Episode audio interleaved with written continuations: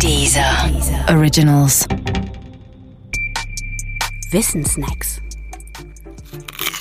Wohin mit dem Geld?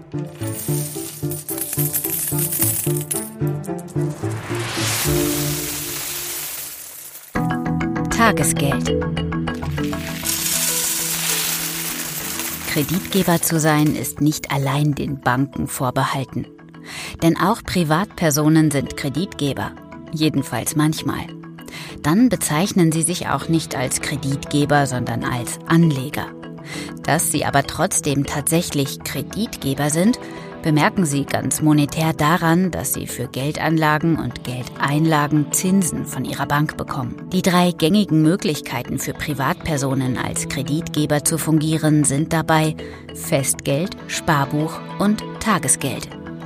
Kredite haben unabhängig von ihrer Höhe genau zwei Einflussgrößen. Die Laufzeit und den Zinssatz. Dabei steigt in der Regel der Zinssatz mit längerer Laufzeit. Das gilt für Banken wie für Privatpersonen. Und das gilt deshalb auch für Festgeld, Sparbuch und Tagesgeld.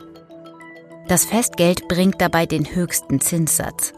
Allerdings ist es auch fest. Das steht ja schon in seinem Namen und es meint, wenn man das Geld benötigt, etwa in einer Notlage, dann kann man nicht drankommen oder wenn, dann nur mit größeren Abschlägen. Beim Sparbuch ist die Verzinsung wesentlich geringer als beim Festgeld. Dafür aber sind immerhin kleinere Beträge täglich verfügbar. Möchte man allerdings mehr als nur das kleine Geld abheben, muss man mehrmonatige Kündigungsfristen einhalten oder auch dort Abschläge in Kauf nehmen. Beim Tagesgeld ist die Verzinsung im Normalfall noch niedriger. Allerdings kann man zu jeder Zeit und immer über den ganzen Betrag verfügen. Denn wie sein Name schon impliziert, ist Tagesgeld ein Kredit nur für einen Tag. Deshalb braucht es auch keine mehrtägigen oder mehrmonatigen Kündigungsfristen. Das Tagesgeld ist die beste Möglichkeit, um Geld zu parken und dafür Zinsen einzustreichen. Wer also Geld herumfliegen hat, von dem er nicht genau weiß, ob er es in den nächsten Monaten brauchen wird oder nicht, der ist mit einem Tagesgeldkonto bestens aufgehoben. Das Tagesgeld erfreute sich in den vergangenen 20 Jahren einer überdurchschnittlichen Beliebtheit. Der Grund dafür lag in einer paradoxen Situation.